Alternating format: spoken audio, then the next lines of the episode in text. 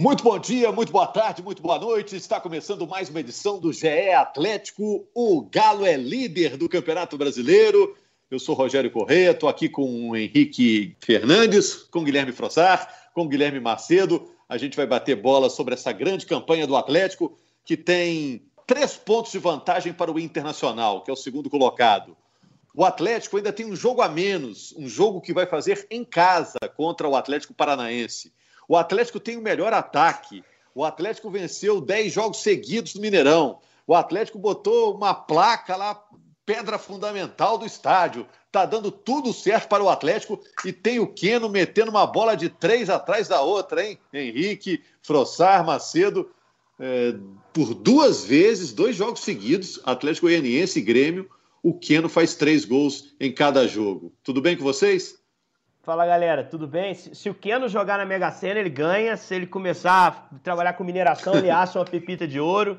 A fase dele é iluminada, é brilhante. E a fase do Atlético, né? Mas assim, para não parecer que eu tô falando em sorte, a sorte ajuda quem trabalha bem. O Atlético tem um time encaixado, estável. Você sabe como vai jogar e com esses espaçamentos entre os jogos, né? Ainda estamos sabendo até quem vai jogar. Já dá para adivinhar o time do Atlético de antemão. Tá muito claro o time titular do São Paulo, ele muda por questão médica mas ele já tem os 11 escolhidos e os caras têm jogado bem. Tô para te dizer, não sei se o Frossar concorda comigo, que quase todos os jogadores do time estão no melhor momento desde a chegada do São Paulo. Exceto um, que eu vou guardar o um mistério para dizer depois quem é que eu acho que caiu um pouquinho ah, de desempenho. Fiquei curioso, hein? É isso aí. Bom, a fase do Keno é espetacular, reflete realmente a fase do Atlético, que também é, é mágica, né? O Rogério já citou números aí que, que dizem muita coisa. O Keno nunca havia feito um hat-trick na carreira, fez dois seguidos, né? O primeiro deles contra o Atlético Goianiense foi aquele chamado hat-trick perfeito, né? Pé direito, pé esquerdo, de uhum. cabeça. Uma fase realmente espetacular. O Keno que vinha vinha tentando demais, mas errando muito também, calibrou e tem sido o nome do Atlético nos últimos jogos. A fase realmente é, espetacular para o torcedor atleticano, que tem muitos motivos para comemorar, além do bom desempenho do time. E eu concordo com o Henrique, é, principalmente no que diz respeito ao time titular. Estava, inclusive, agora há pouco escrevendo sobre isso para o GE. Globo. Vamos lá, e se eu falar algum nome aqui que o Henrique discorda, ou Macedo, ou você, Rogério, pode me interromper. Para mim, o time titular hoje: Everson, Guga, Hever, Júnior Alonso e Guilherme Arana, Jair, Alan Franco, Inatan, Savarino, Keno e Eduardo Sacha com uma possível disputa ali entre o Jair e o Alan, mas vejo o Jair à frente do Alan nesse momento. Acho que o time titular do Atlético está tá mais claro do que esteve em qualquer outro momento da temporada, o que é um ótimo indício. A gente volta a lembrar, por exemplo, do Flamengo do ano passado, que todo mundo sabia escalar do goleiro ao centroavante com tranquilidade. Acho que é uma prova que o trabalho vem sendo consolidado e um ponto importante para falar sobre esse, essa escalação, esses 11 aí que vem sendo aos poucos é, definidos. O Atlético teve duas semanas livres, semanas cheias, antes dos últimos dois jogos, o que faz toda a diferença. Né? O Sampaoli vinha mudando o time por vários motivos. Desfalques, opções táticas, né, montando o time de acordo com o adversário, mas também vinha preservando jogadores para evitar sequência. E isso ele não teve que fazer nos últimos dois jogos, ele está podendo botar os caras para jogar com sequência sem medo, o que tem feito o Atlético crescer ainda mais de produção. Realmente, o momento do Atlético é espetacular. É, eu tinha preparado três perguntinhas aqui para você. Uma, o que que fez o Keno deslanchar no Atlético. Outra se aposta no Everson como novo goleiro, já deu certo. E a outra é essa que vocês entraram no papo aí, se o Sampaoli já tem um time base. Você concorda, Macedo, que esse time base que o Frossar destrinchou aí é o time base do, do Sampaoli, não? Tem briga na zaga, tem briga de volante ainda? Ô, Rogério, eu vejo essa briga é, mais no meio campo mais do que na zaga, muito mais. Eu acho que é o Jair e o Alan. Eu, particularmente, acho o Alan um jogadoraço, assim como acho, acho o Jair também. Tá? É, é, o São Paulo ele tem boas opções. Na zaga, o Hever, que era um, é um jogador que inicialmente a gente até contava ele não sendo nem a terceira opção da zaga, e hoje se firmou. Tá jogando muito bem ao lado do Alonso, que jogar ao lado do Alonso também não deve, não, deve ajudar, viu? Até o, Alonso ao lado deve ajudar bastante. Joga muito o Alonso. E é impressionante como o Sampaoli consegue fazer diferença quando tem tempo para treinar, né? A gente vê que o time melhorou. O time melhorou com essas, essas semanas que ele teve para treinar e tem treinador que não consegue fazer isso. Você tem a semana inteira, chega no jogo, às vezes o time está até pior do que do que estava antes na sequência de quarta e domingo É, o Sampaoli é, é um treinador muito acima da média, realmente. E eu me arrisco a dizer que esse jogador aí que o, que o Henrique falou que, que deu uma caída, eu acho que é o mesmo que eu acho, que, que eu considero que caiu e joga lá na frente. Não, você está querendo me levar a dizer que é o Eduardo Sacha, não é? Eu imagino que sim, né? É, é, ah. é. eu particularmente acho que os últimos, os últimos dois, três jogos dele, ele teve uma queda de produção e em, comp em compensação, o, o Keno e o Savarino melhoraram, né? O Savarino Exato. também vinha de jogos apagados e esses dois extremos do Galo aí também certamente estão fazendo a diferença para essas vitórias acontecerem. Eu acho que o Sacha está aparecendo menos nas assistência e gol, né? No, nas ocasiões ali que definem, ele não está sendo um goleador, mas está sendo um centroavante que taticamente está potencializando o jogo dos caras à frente. Até porque não é um centroavante fixo, é o cara que, que se movimenta e que entrou atropelando o Marrone na disputa, apesar do Marrone vinha, jogando direitinho, vinha crescendo, porque entende melhor a forma de jogar do São Paulo e o São Paulo confiava muito nele e acho que ele faz jus a isso. O cara que acho que caiu um pouquinho, é, e aí não me entendam mal, não estou dizendo que o cara está jogando mal, eu acho que ele jogou muito bem no primeiro momento e agora é apenas ok. É o Guilherme Arana. Eu acho que o Arana pode mais do que tem mostrado nos últimos jogos, vinha sendo válvula de escape do time, peça ofensiva importante, e tem aparecido menos. Pode ser porque o adversário visou mais, né, passou a observar melhor aquela infiltração por dentro que ele fazia. Pode ser porque o Keno, fazendo o jogo de fora para dentro, tirou um pouco do espaço dele naquele ataque, no melhor sentido, porque o Keno está tirando espaço para o bem, está aparecendo bem, e aí o Arana entende um pouco, está entendendo melhor esse novo Keno, né, que é um jogador que ele se associa muito pelo lado esquerdo. Ou pode ser porque o próprio São Paulo observou ali a possibilidade de de alguma vulnerabilidade defensiva a ser explorada pelo adversário e segurou, prendeu um pouco mais o Arana. Não é uma crítica ao jogo dele, eu acho que ele é titular absoluto, é um dos melhores laterais esquerdos do campeonato, mas eu acho que ele não tem feito o que fez no início com o São Paulo e pode recuperar da hora para outra. Porque se já foi capaz de fazer uma vez, daqui a pouco volta a fazer. Né? Mas acho que assina embaixo o time do Frossar, o time é esse, a dúvida que eu tinha é quem sairia para o Natan jogar. Ficou muito claro no jogo contra o Grêmio, que é o Alan nesse momento. Concordo também com o Macedo que há disputas, isso vai acontecer até o final, porque o São Paulo já mostrou também que não tem apego. Ah, mas os caras que ele trouxe jogaram, os que tinham trabalhado com ele. Mariano veio e ficou o Guga aí. Mariano joga, joga o Guga. Ah, o Marrone estava crescendo, veio o Sacha. O Marrone daqui a pouco pode jogar bem de novo, vai ter outra oportunidade. Então não tem muito apego, não. Isso é importante que aconteça. Para que o jogador não se estabilize ali na titularidade, sente em cima da, do colete e não, e não, não jogue mais no treino e no jogo. Então eu acho que o time tá dado aí, o Frossar foi preciso e. Mas não é o time até o fim do ano, não. O homem tá olhando e pode ser. Daqui a pouco vai ter que rodar de novo, porque volta quarta-feira, né? Volta o jogo de meio de semana. E aí, quem, quem tiver a chance de mostrar futebol, tá no páreo, volta, joga, entra e assume o lugar do time de novo. E daqui a pouco também tem janela reabrindo, né, Henrique? O Atlético pode se reforçar novamente. Enfim, o São Paulo é um cara incansável nesses pedidos, então impossível cravar time titular aí para o resto da temporada. O time que a gente citou agora há pouco é o time deste momento. A gente não sabe nem se vai durar uma semana, porque o São Paulo ele realmente muda muito de uma hora para outra. Eu concordo que o Arana está menos brilhante. Acho que tem a ver sim com uma questão tática, que ele está um pouco mais preso. Acho que mudou um pouco o modo de funcionamento do time ali pelo lado esquerdo. Mas de qualquer forma, assim, continuo muito fã da bola do Arana. Eu acho que nos jogos que ele vai mal, entre aspas, ou que ele vai ok, para usar a palavra que o Henrique é, usou, ele nunca é abaixo de nota de 6,5, 7, que é um cara que não compromete, faz muito bem o papel dele. E o Henrique citou um cara que eu queria destacar aqui, Rogério, que eu acho importante, que é o Guga. Eu acho que o Guga fez uma partidaça contra o Grêmio. Eu acho que ele está evoluindo, está crescendo, está mantendo o Mariano no banco por merecimento. Um cara que passou aí por uma série de sai não sai, proposta, especulação de Flamengo e mesmo muito jovem conseguiu segurar a onda aí e hoje é titular do time com merecimento na minha avaliação.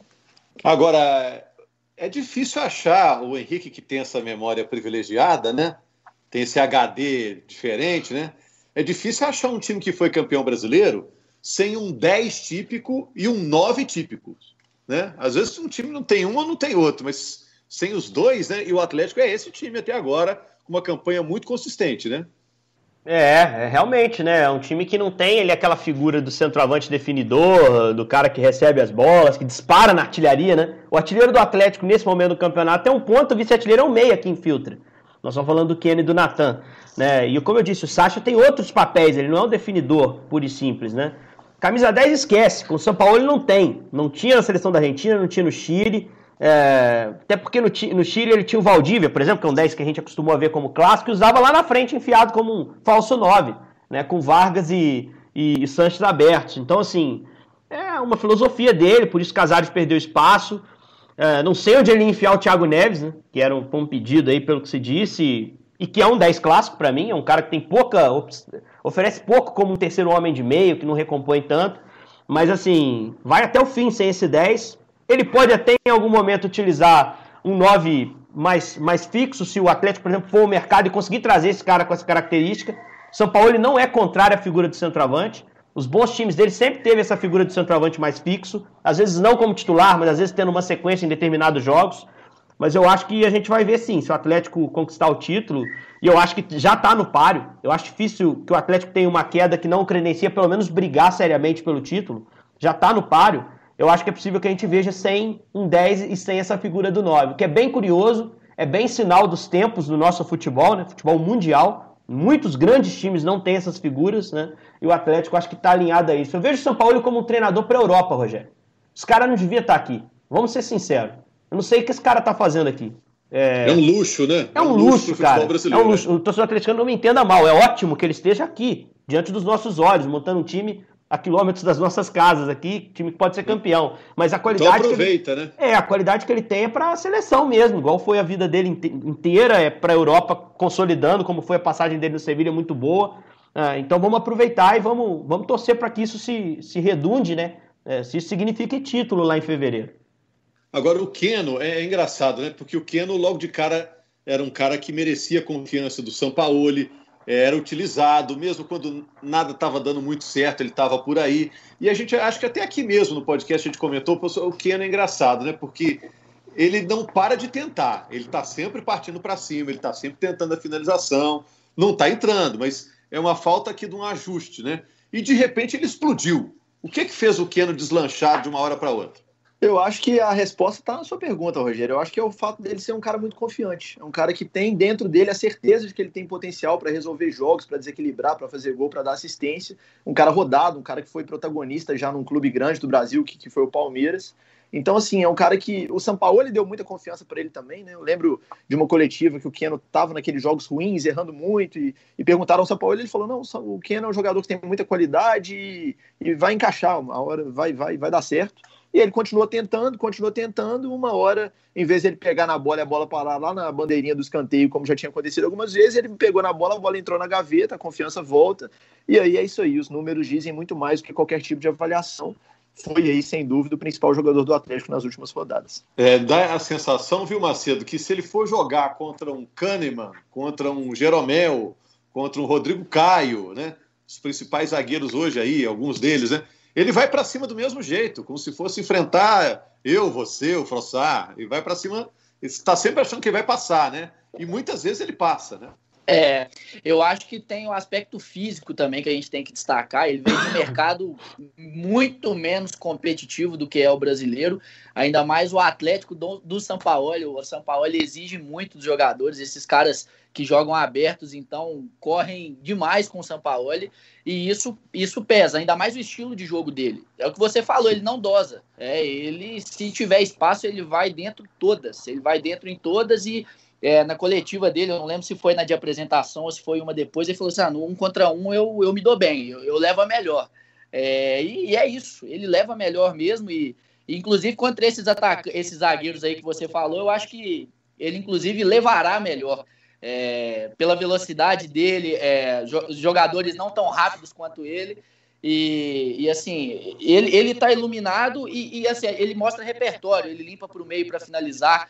Aquele primeiro, aquele primeiro gol, ele, com o drible, ele, ele tirou o Vitor Ferraz e mais um outro zagueiro do Grêmio, que agora me fugiu quem foi, mas ele vai para a linha de fundo fazer cruzamento, ele chega em velocidade espetando, igual naquele lançamento maravilhoso do Everson. Inclusive, o Everson é, encontra muitos jogadores no meio-campo, né? Impressionante.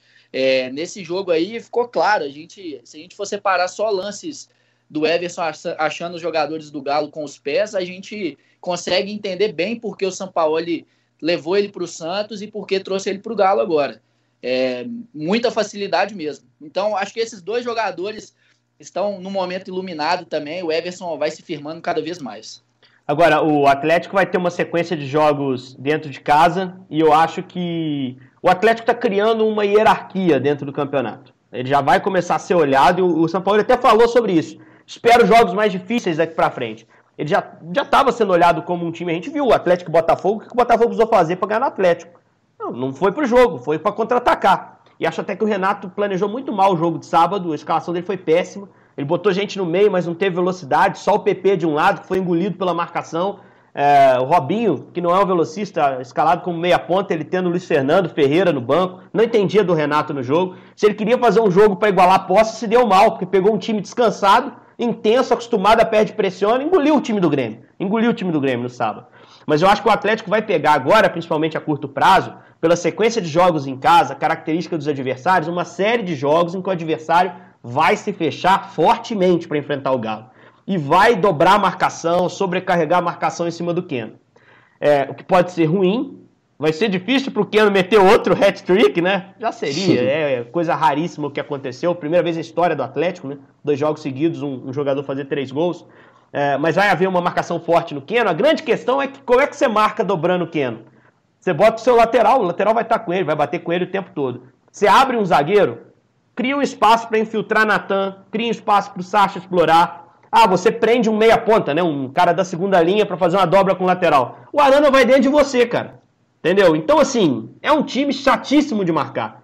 E, e mais, se você marcar com individual o Kenny com dobra, vai ter hora que o Keno vai passar por dois. Na fase que ele tá, com a confiança lá em cima, vai ter hora que ele vai passar por dois.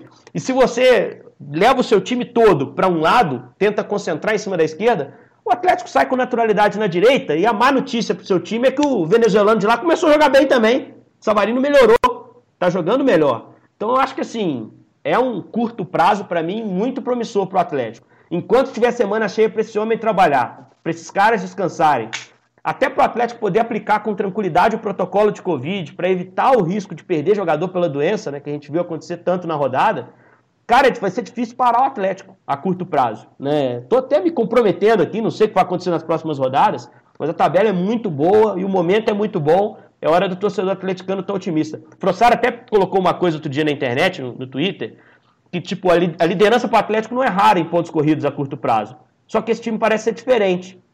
Porque ele entrega algo nos jogos que, que dão um pouco mais de expectativa. Ele tem um treinador experimentado, acho que foi isso que ele quis dizer, né? O professor pode até explicar isso, mas em 15 o Atlético foi líder. O ano passado, em algum momento, foi. Em 2012, ele brigou pelo título. Em 2009, ele foi líder por muito tempo.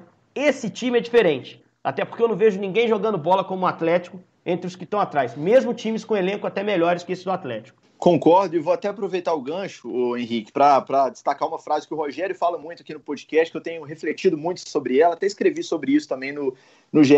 Globo. O torcedor do Atlético não tem que ter medo ou vergonha de ser feliz nesse momento. O Rogério fala muito isso e eu concordo muito, porque é o seguinte: o Atlético não tem só número de líder, eu escrevi isso na análise pós-jogo do Grêmio, tem bola de líder também. Acho que no brasileiro não tem ninguém jogando um futebol mais consistente que o Atlético nesse momento. Com variação, com elenco, você perde um jogador, você tem outro para entrar ali com qualidade, com um treinador que dispensa comentários.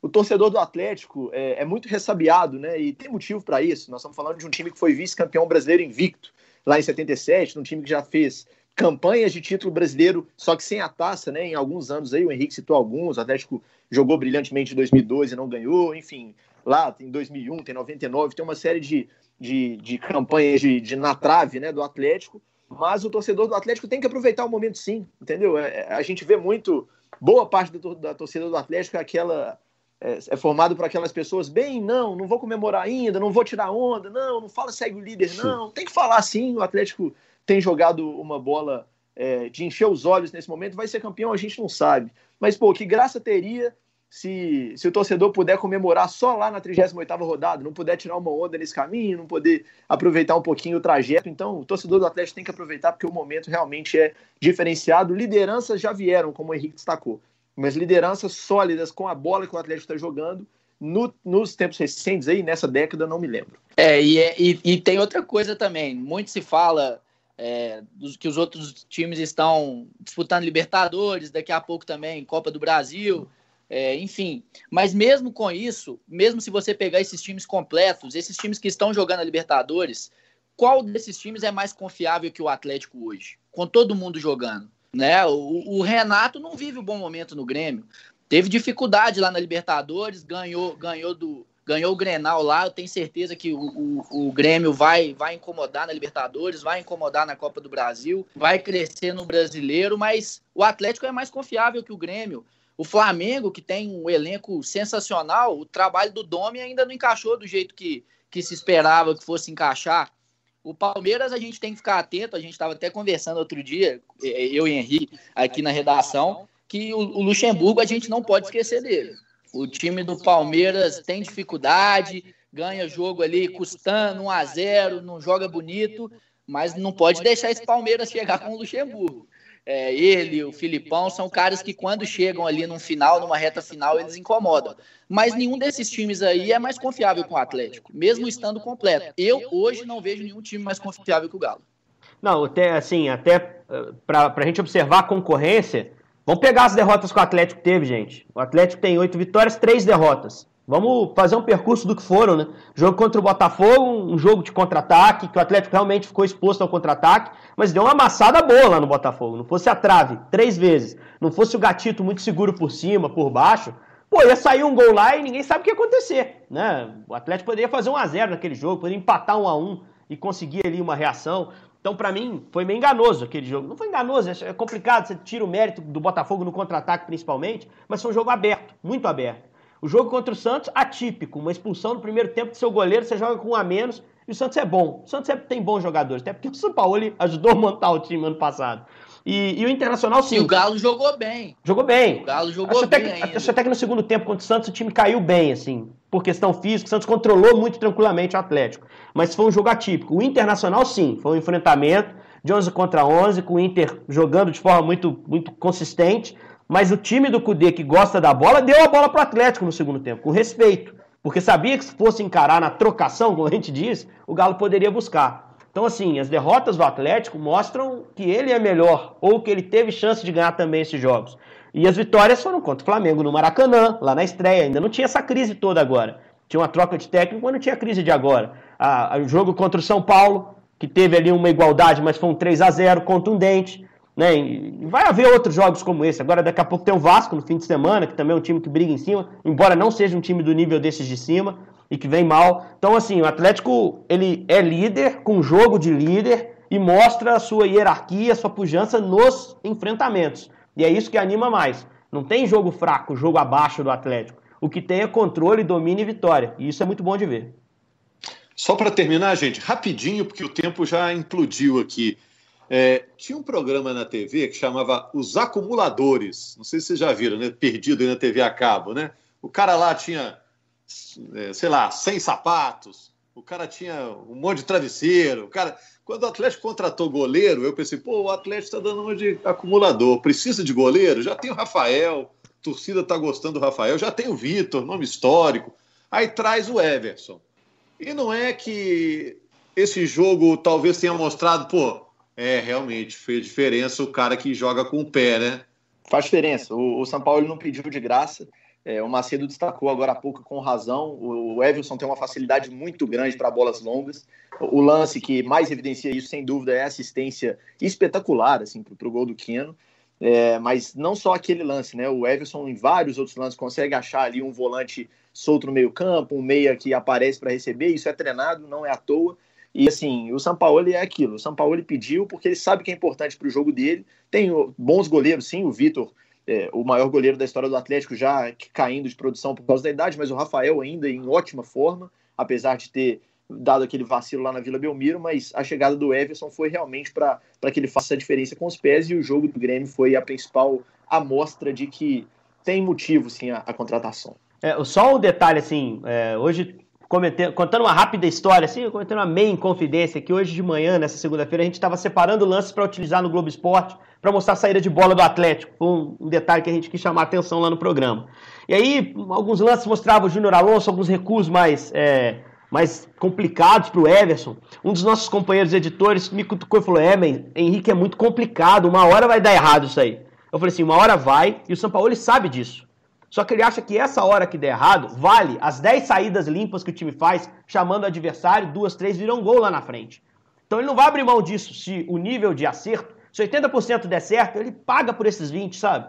Então, assim, torcedor que não se engane, vai ter momento que vai errar. O São Paulo não vai mudar o jeito de jogar, não tá nem aí. No Santos, o Everson cometeu erros graves.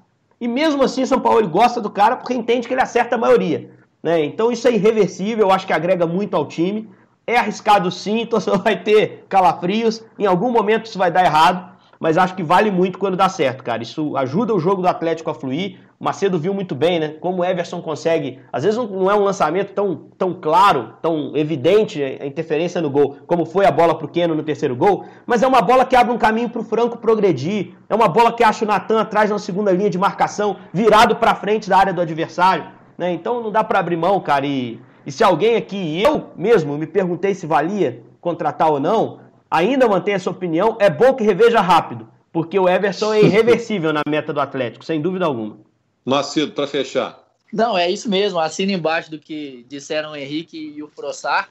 É, é, o, é o que o Henrique falou, né? Se você vai marcar o time do São Paulo e também marcar na pressão, pressionar a saída de bola, você dificulta o jogo do Jair, do Alan Franco. O Everson vai, acha o Natan, acha o Savarino, acha o Keno, entendeu? Então, assim, você vai dar uma bola que talvez o cara vá receber de costas lá no meio-campo, ou você vai dar um no seu volante que está de costas para, se ele perder a bola, sair na cara do gol. Então o Everson oferece isso, essa, essas bolas que ele, que, ele, que ele acha aí são diferenciais no estilo de jogo do Galo, e ele é diferenciado nesse quesito. A gente vê aí o, a Copa do Brasil, para citar agora o meio de semana, o, o, o Muriel em saída de jogo, no jogo do Fluminense, meu Deus. Então, assim, é um cara que eu ele só sai do gol do Galo se for por problema de lesão e nada mais.